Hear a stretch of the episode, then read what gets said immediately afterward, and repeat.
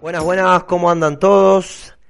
Bienvenidos a lo que sería la sexta edición de Círculo Rojo, el podcast del Grupo Joven de la Fundación Libertad.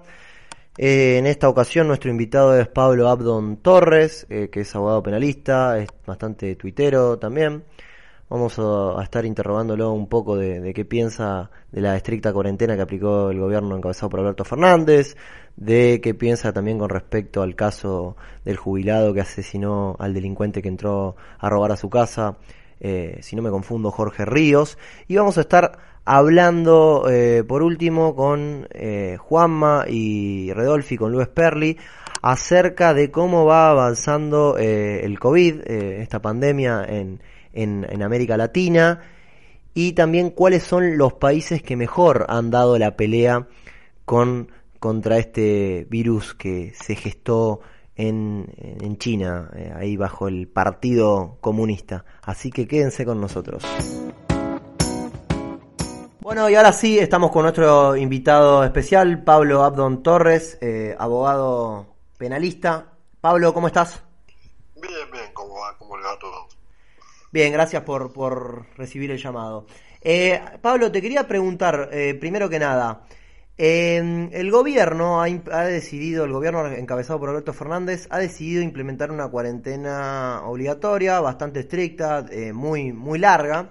Quería preguntarte primero si se están violando, eh, si se está violando la Constitución eh, ante esta cuarentena. Si se está violando la Constitución ante esta cuarentena. Sí está violando todo, completamente todo, desde el sistema representativo, republicano y federal, hasta los deberes más básicos, los derechos más básicos y las libertades más básicas de los ciudadanos. ¿Por qué digo esto? Porque eh, las decisiones las termina tomando, en definitiva, de quién está autorizado o no a circular o a ejercer su actividad, las termina tomando el jefe de gabinete por delegación del Poder Ejecutivo. Entonces, eso rompe con el sistema representativo. Ajá. ¿Por qué se rompe con el sistema republicano? Porque la Constitución establece una serie de derechos, garantías y libertades. Y la Constitución está armada para proteger esos derechos, garantías y libertades, que es la República, que es la diferencia entre un Estado de Derecho y una monarquía. Nos gobierna la voluntad de la ley y no la voluntad de los hombres. Acá nos está gobernando ahora la voluntad de los hombres. Entonces también se viola el sistema republicano de gobierno. Y se viola el federalismo porque la sanidad y la salud es una facultad no delegada por las provincias al Poder Central. Con lo cual estas decisiones tendrían que estar siendo tomadas a nivel provincial y no a nivel nacional, como sucede en México, en Brasil, en Estados Unidos, que son todos países federales que respetan su federalismo. Por el contrario, en Uruguay o en Chile son sistemas unitarios, allí está permitido por su sistema que los presidentes tomen decisiones que abarcan a todo el país, pero acá estamos ante un sistema federal. Okay. Entonces, por eso te digo que desde el primer artículo de la Constitución para abajo están violando todos. En encima, encima en el caso de Uruguay, eh, que, que, decías que es unitario, ni siquiera aplicaron una cuarentena, bueno, no, no había cuarentena obligatoria, ¿no? No, no, no había cuarentena obligatoria, se suspendieron algunas ciertas actividades que me parece razonable, escuelas, eh, organismos públicos, cuestiones que tienen que ver con el funcionamiento del Estado, que me parecen razonables y que no había ningún tipo de derecho. Y después lo que se hizo, se recomendó a la población, se, le, se la instruyó, se le explicó lo que sucedía y cada uno tomó su decisión. Se lo recomendó hacia la población cuidarse en los días de sus casas y la gente obedeció. Pablo, y te pregunto, o sea, perdóname, pero perdóname mi, mi ignorancia. Sí. Pero ¿cómo hace por ejemplo, ahora nosotros estamos más complicados acá en Argentina con el tema del COVID, hay más casos, hay más muertes y demás. Eh, pero ponele que esto se complicara al, a, aún más. ¿Cómo el, el, Estado tiene una forma entonces de ir a la cuarentena, pero de una manera que se quiera decir eh, que no se viole la Constitución? O sea, lo puede hacer, a lo tendría que hacer por, a través del Poder Legislativo. ¿Cómo podría ser? Porque yo también lo que me pongo a pensar, ¿no? Yo obviamente estoy en favor de que creo que tendrían que ir hacia la responsabilidad individual y dejar que la gente pueda seguir trabajando, ¿no? Pero uno después siempre piensa de que por ahí eh, si uno está contagiado eh, y no a propósito puede contagiar a otro y puede estar atentando contra la salud de la otra persona, entonces por eso es como que me hace un poco de ruido si es o no eh, correcto una cuarentena, ¿no? Yo creo que se puede hacer si el poder legislativo, como está habilitado, decreta un estado de sitio. El estado de sitio, lejos de operar como una este, como una eh, salvajada institucional, le pone un límite, porque le pone un marco normativo a la situación. El estado de sitio da facultades precisas, se puede alterar el tránsito, se puede dictar toque de queda, se puede restringir la circulación, se puede detener personas y ponerlas 24 horas a disposición del Ejecutivo y después ir a, a disposición del Banco Judicial, se puede decirle a la gente que se vaya del país. Entonces, creo que la herramienta para gestionar una cuarentena, una restricción a la libertad ambulatoria es el estado de sitio, dictado por el Congreso, una acotado en el tiempo y con pautas claras. De esta manera, a través de decretos de necesidad de urgencia, o de protocolos, o de lavar en coche, lo que sucede es que el Poder Ejecutivo termina dictando precios máximos, diciendo qué se puede importar y qué no, diciendo qué se puede expresar en las redes y qué no, diciendo quién puede trabajar y quién no. ¿Se entiende? Eh, pero en el estado de sitio se respetan, eh, perdón, eh, tenía algo que ver con, la constitución. En el estado cuando vos declarás estado de sitio, eh, ¿las garantías de la constitución se siguen respetando? No, justamente. Se siguen respetando. Ah se, se alteran, pero se siguen respetando. O sea, se resienten un poco, pero se siguen respetando. No es que uno decreta el estado de sitio y el Poder Ejecutivo tiene vía libre para salir a matar ciudadanos. Los podrá detener, los podrá restringir la circulación, podrá disponer normas de tránsito de circulación especiales, pero eso no quiere decir que el, el Estado tenga facultades de alterar derechos de propiedad, derechos de trabajo, derechos de reunión. Va, derecho de reunión sí. Ok. Como tiene que ver con la circulación. Pablo, después te quiero consultar por otro tema que está ahora dando vuelta bastante, que es el tema del caso puntual de este del jubilado de apellido Ríos, que, bueno, que termina matando a un delincuente, a un ladrón que entró que entró en su casa, eran varios, le, le, le pegaron, ¿no? y demás.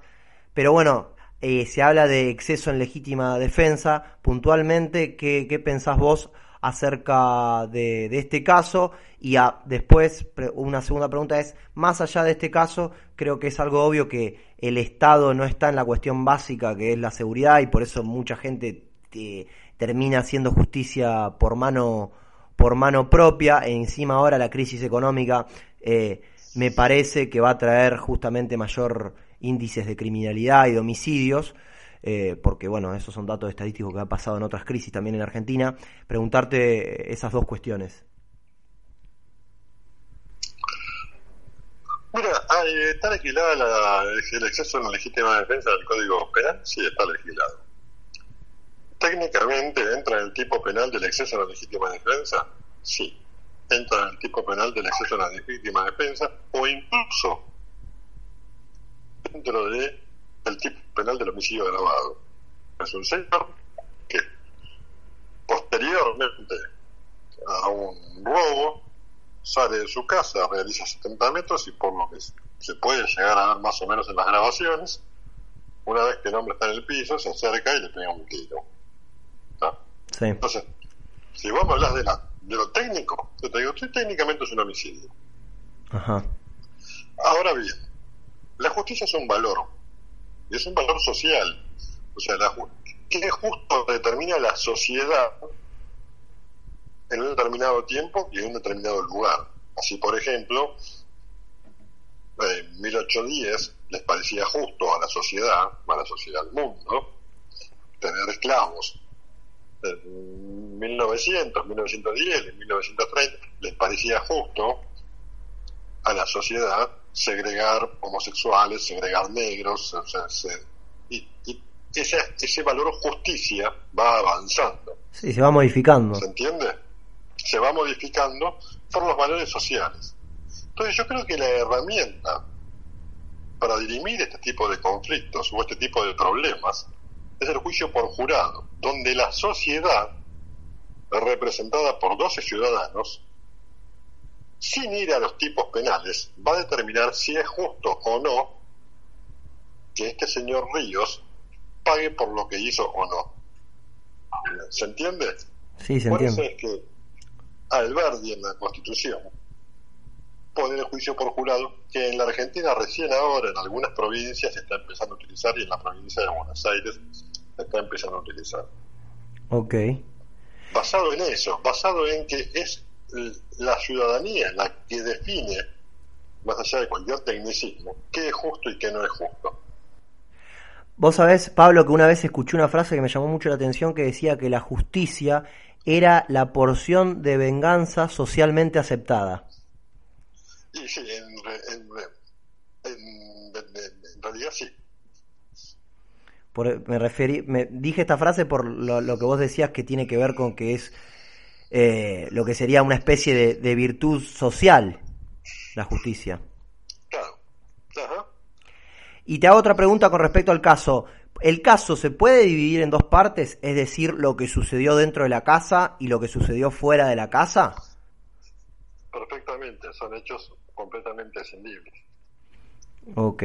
Ahora, con respecto al marco teórico de la legítima defensa, cuando un país ataca a otro, pongámosle, no sé, te pongo un ejemplo.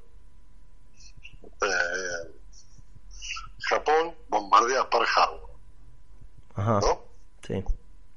Estados Unidos responde con una bomba atómica. ¿A alguien se le ocurre hablar de exceso en la legítima defensa? No.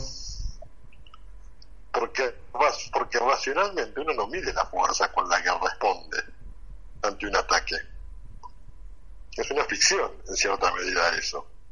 Si vos me atacás, yo te voy a atacar no con un medio proporcional para defenderme, sino con lo que yo tenga, con la mejor herramienta que yo tenga para defenderme. Te, y te consulto. Esa es una cuestión de, pero de, de sentimiento sí. del momento. ¿Eso es lo que tiene que ver con respecto a lo de cuidado, la, la, emoción violenta? Claro. No, está bien, pero también a, a la legítima defensa. Si poner Argentina desembarca con 5.000 soldados en las Islas Malvinas, Gran Bretaña no va a responder con 5.000 soldados para que su defensa sea proporcional. Gran Bretaña va a responder con una fuerza tal que se asegure la victoria. Está bien. En, entre humanos pasa lo mismo. A eso es a lo que voy. Que el exceso en la legítima defensa, para mí es un concepto teórico que es cerrado. Bien. Entiendo, entiendo, entiendo, entiendo que va tu punto y me quedo con eso que dijiste del juicio por jurados, que, que vos pensás que sería algo aplicable en este caso. Sí, en el caso del médico de, de San Martín fue, se aplicó y salió absuelto, en el caso del carnicero creo que de Sartre, de San Pedro, se aplicó y salió absuelto. ¿Por qué? Porque si vos ponés estos casos en manos de la ciudadanía, la ciudadanía aplica su valor justicia. Yo no estoy diciendo que está bien o está mal el valor justicia que tenga la ciudadanía. Yo digo lo que sucede. Bien. Pablo, bueno, muchísimas gracias por, por estos minutos que te tomaste para, para hablar con nosotros.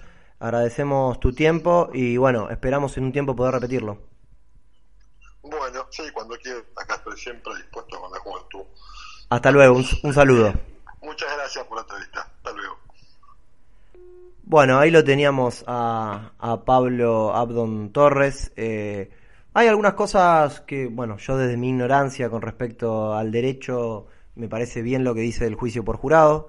No sé si es comparable eh, la acción que, se puede dar entre dos individuos con, respecto a si un país lo invaden y, toma represalias o lo bombardean, como él dijo con el ejemplo del ataque a, de Japón al, a Pearl Harbor y después cómo respondió Estados Unidos.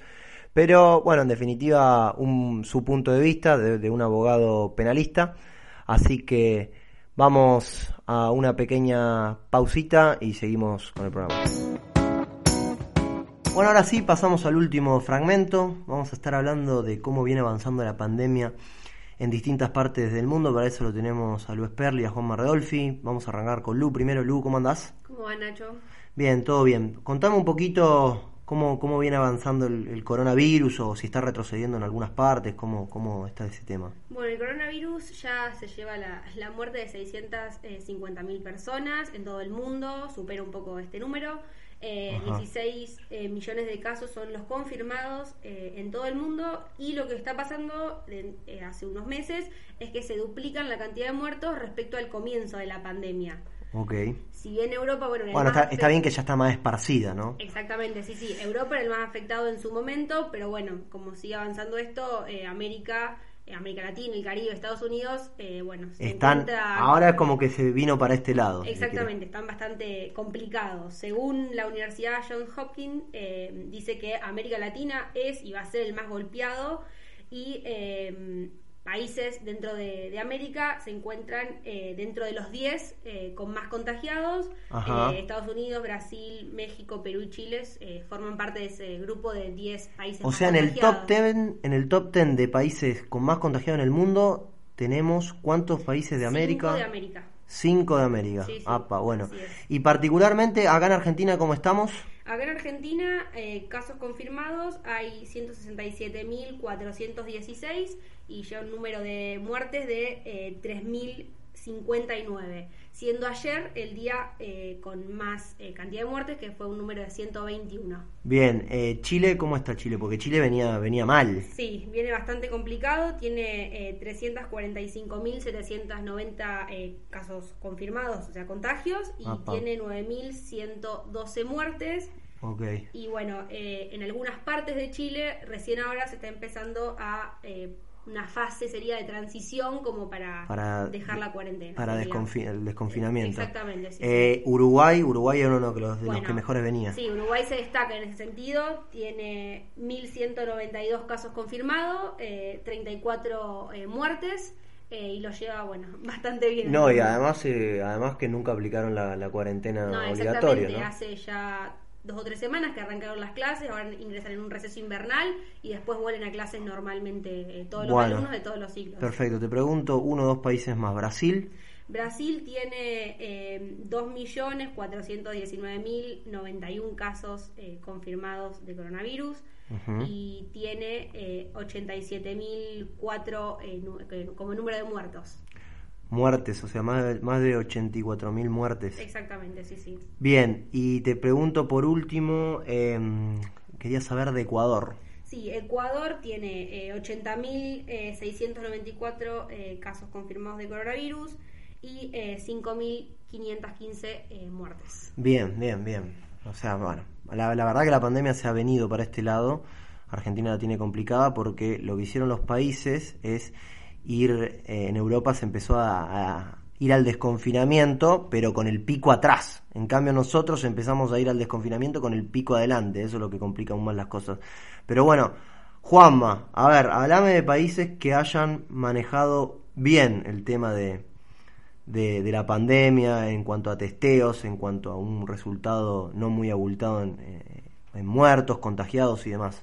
¿Cómo andas, Nacho? Bueno, para eso nos vamos a tener que ir de nuevo a Europa y creo que estamos todos de acuerdo en que el alumno ideal fue Alemania.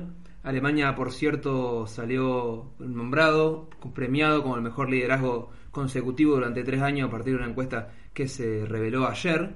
Eh, Angela Merkel lo afrontó de manera muy buena. Alemania, recordemos, es un país que tiene 80 millones de habitantes y tiene 2.500 casos por millón de personas, siendo una cifra menor a la Argentina. Además, recordemos que en Alemania lo abordó de una manera eh, distinta a la nuestra porque el confinamiento obligatorio no fue necesario, sino que se apeló a la, a la, a la libertad y a las responsabilidades individuales y fue mucho más federal debido a que cada región podía y tenía la capacidad de ir abriendo, ir cerrando, dependiendo del pico, que fue totalmente diferente a lo que se hizo acá. Claro, es lo que serían los stop and go, ¿no? Justamente esto de cuando tu sistema de salud está comenzando a rebalsarse o se está, se está empezando a llenar bastante, ahí cerrás, parás un poco la economía, cuando ya lo descomprimiste un poco volvés a abrir la economía para que la gente no, para que no haya una recesión tan fuerte.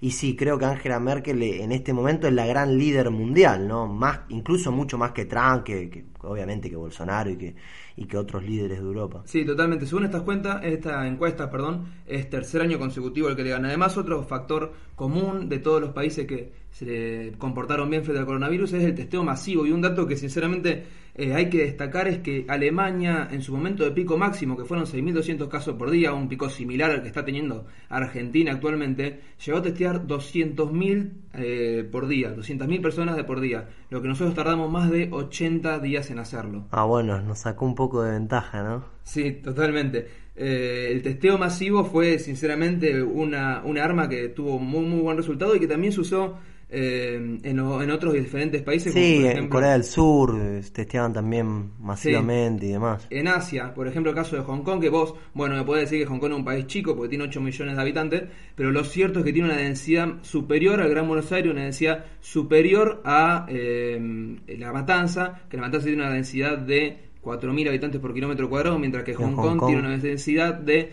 6.500 habitantes por kilómetro cuadrado, con solamente 2.880 casos confirmados y 22 muertos, lo cual es sinceramente para sacarse sombrero. Los números de Hong Kong son bastante impresionantes.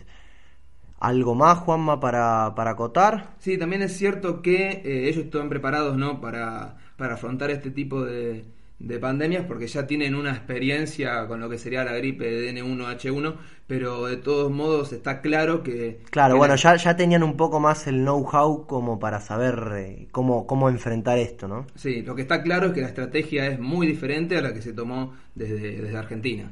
Bueno, clarísimo ahí el análisis de los chicos, estuvimos dando datos específicos en cuanto a contagiados y a muertos en, en los países de América Latina y bueno, ejemplos que sobresalen como es el caso de Alemania bajo el liderazgo de Angela Merkel. Bueno gente, ya hemos llegado al final del programa.